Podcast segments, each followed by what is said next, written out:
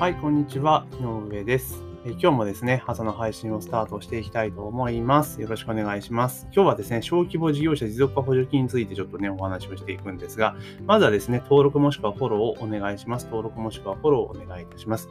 で、えー、小規模事業者持続化補助金というのがあって、えー、これね、毎年ある制度なんですけど、今年はですね、あの、一般型と言われるね、いつも通り毎年やってるやつが、えー、通常今まで年1回だったのは年4回。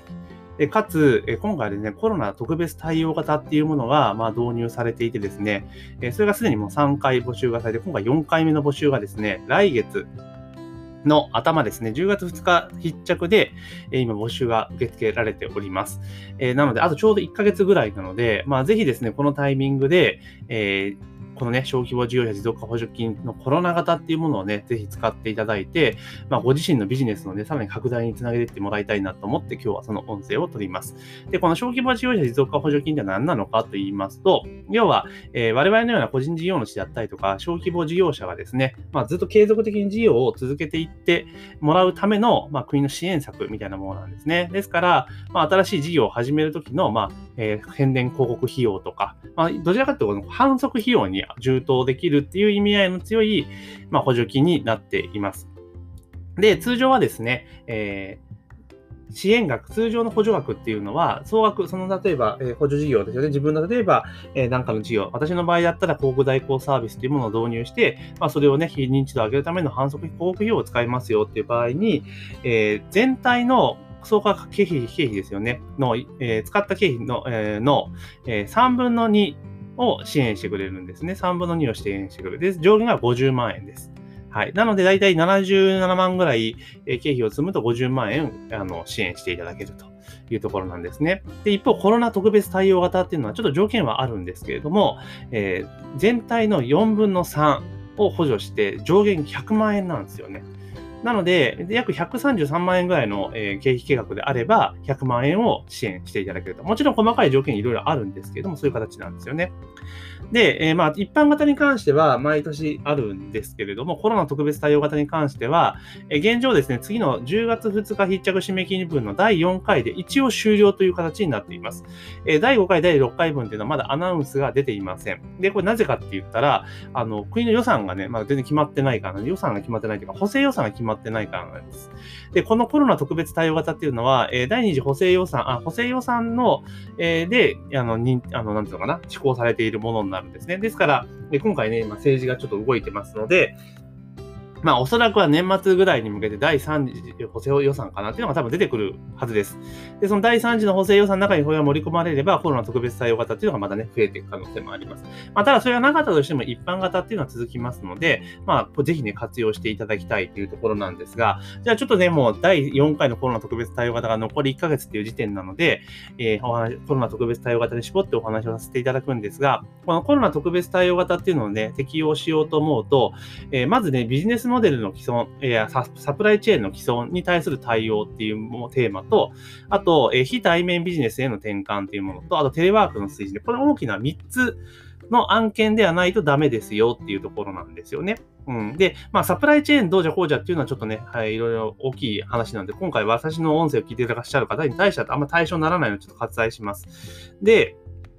テレワーク推進とかいうのであれば、まあ、あの事業者の方々がですよね、えー、ちょっとね、何人か社員を抱えている方々がテレワーク進めてきますよっていう場合に使えるんですが、これも意外に人が限定されてしまうんですね。で、一番勝手がいい、使い勝手がいい、申請し勝手がいいっていうのが、えー、非対面型ビジネスモデルの転換という部分なんですね。で、これ、一見非対面型ビジネスモデルの転換っていうお話になると、例えば飲食店の場合はね、デリバリーやりますよとか、えー、例えばテイクアウトやりますよっていうのでいくと、それ適用可能なんですよね。で、例文でも多分書いてたと思うんですけど、可能なんですよ。今まではずっとね、お店で直接対応しなければいけなかったんだけど、テイクアウトにしたり、デリバリーすることによって、お客さんの対面時間を極力減らすことができるってことで、これ適用できるんですよ。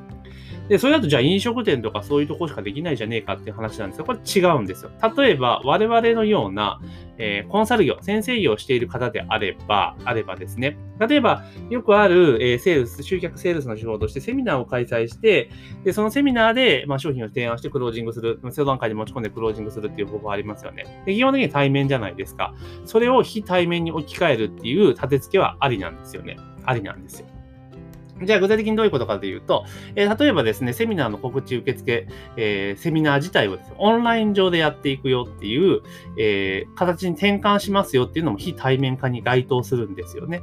だそれに関わる費用っていうのが、え、ちゃんと補助計画に盛り込まれていれば、コロナ型を適用することは可能です。え、確か、え、全体の総額の中の、えー、17%ぐらいやったかな、えー、16. 点何本、ちょっとね、今、正確な話を数字を見ますけれども、あの全額である必要はないんですよ。あの全額そのね、非対面型っていう必要はなくて、全体の、えー、例えばですね、全体のこれがですね、16.7%以上あれば、えー、コロナ適用型っていうのができるんですね。ですから、例えば、えー、そのセミナーとかウェビナーとか、その一連の集客とか、セールスのスキームをオンライン化切り替えますよと。でそのための費用、例えば、え、受付をするための、例えばフォームを作ったりとか、専用のウェブページを作ったりしなければいけないですよね。でそのコストが、え、16全体の16.7%以上であれば、コロナ型適用することが可能です。で、残りのじゃあ、ね、費用ですよね。えー、83%ぐらいかな。えー、83%ぐらいの経費っていうのは、えー、自分のその元々やりたかった、例えば、えー、宣伝広告費用に回すとか、そういったことに使えるんですね。なので、一番、あの、コンサル業とか先生業で分かりやすいのが、その非対面型。例えば、事業の方であれば、えー、相談受託業務というものを全部オンライン上でやりますよと。えー、それに転換しますという形の立て付けが一番通りやすいです。なので、あとコンサル業も一緒ですよね。だからもう絶対商品をね、セミナーとか説明会で販売っていうのを全部オンラインに切り替える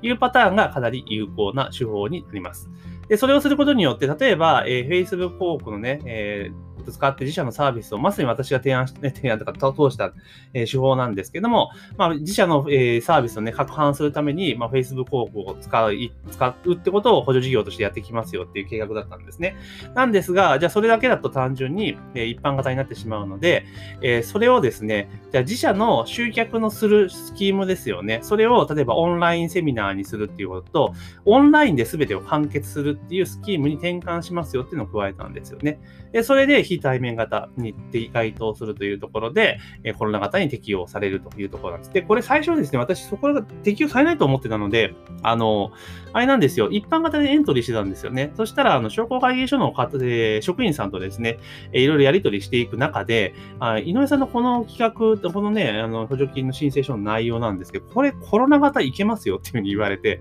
え、何ですか？これダメじゃないですか？いやいやいや、これでいけるんですよ。この、だから、井上さんのこの計画の中のこの部分っていうのは、対面型から非対面型に切り替わってますよね。だからこれコロナ型の適用が、適用ないになるんですよ。っていうふうに言っていただいて、で、そこからですね、ちょっと申請書が微妙にちょっと違うので、まあ、ちょっとね、リダイとして、まあ、申請したっていう経緯があります。で、結果ですね、えー、商工会議所の職員の方がおっしゃる通り、えー、コロナ、えー、コロナ型ですね、特別対応型で、えー、認可をいただ、認可とか採択をいただいたという形になります。ですから、あの、意外にこのコロナ特別対応型の、えー、非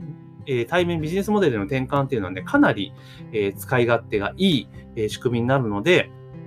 まあ、ぜひですね、あの、本当その非対面に切り替えるだけで、あの、生産性めちゃめちゃ上がるじゃないですか。いちいちセミナーやる費用もかからないし、コスト下がるし、えー、時間、ね、移動時間とかも削減できますよね。だからかなり、えー、コストが下がってて、こういう効率で利益貢献につながるので、まあ、これうのうまくね、こう補助金とかを使ってやっていけばいいですし、また、その補助金で広告費を賄うことによって、まあ、手出しが少なくなりますよね。本来であれば、例えば、えー、広告費をね、100万円ぶっ込まなきゃいけないところが、75%支援ですが、75万円分は、これ補助金で賄えるわけですよ。あの、これ25万円をま自己負担すればいいだけなので、なのでかなりね、使い勝手がいい、えー、補助金かなというふうに考えております。ですから、ぜひね、もう残り1ヶ月ですけど、1ヶ月で十分できますんで、あの、バチッとですね、やっていただけたらいいんじゃないかなというところです。で、あと、あの、飲食店とかの場合はですね、コロナ対応で事業再開枠っていうものがありまして、例えば、あの、今、飲食店さんとかの場合って、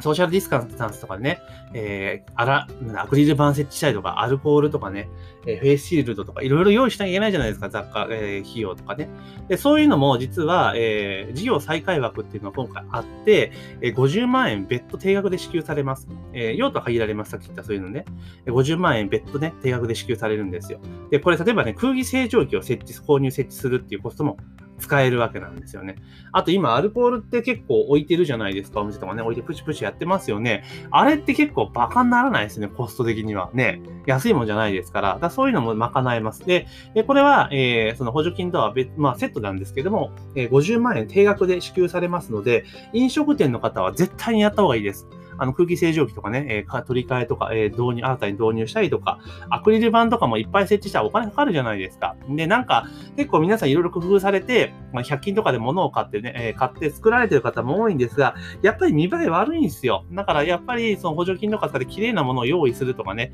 えー、した方が絶対いいです。やっぱり飲食店とか見栄え結構重要ですから、店内のね。そういうのうまく使っていただけるといいかなというところでございます。なので、えー、補助金のね、え、申請が2月、え、今月、来月ですね、えー、10月の来月、再来月か、10月の2日金曜日必着なんで、まあ、今週から着手すれば全然間に合います。私自身も、あの、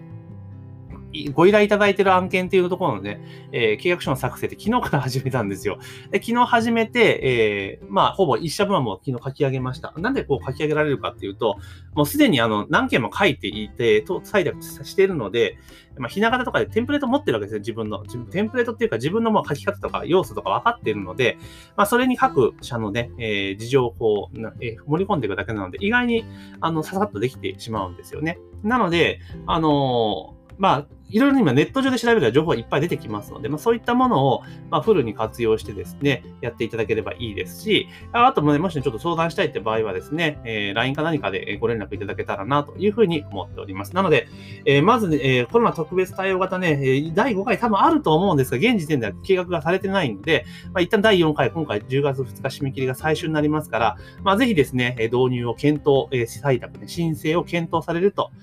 いいんじゃないかなと。やっぱり、広告費用をかけた方がね、売り上げ伸びます、確実に。うん。あの、全然伸びますんで、まあ、ぜひですね、あの、個人、えー、事業主とかね、小規模事業者の方々で、まあ、今一つちょっと売り上げ伸びんぞと。ちょっと集客苦戦してるぞっていう方はですね、この補助金をうまく活用して、広告費をドカンとね、投入していただけると、ドライブがかかってですね、一気にビジネスが伸びていくんじゃないかなというところでございます。というわけで今日は、えー、今月、来月のね、来月10月2日締め切りで、えー、締め切り日が迫っております、え、小規模事業者持続化補助金、えー、コロナ特別対応型についてですね、ちょっといろいろお話をさせていただきました。まあね、今日の話を聞いて、この番組役立ったぞという方は、ぜひね、え、いいねですとか、あとフォロー、登録ね、忘れずにお願いします。フォローと登録をぜひお願いいたします。というわけで、えー、今回の音声は以上になります。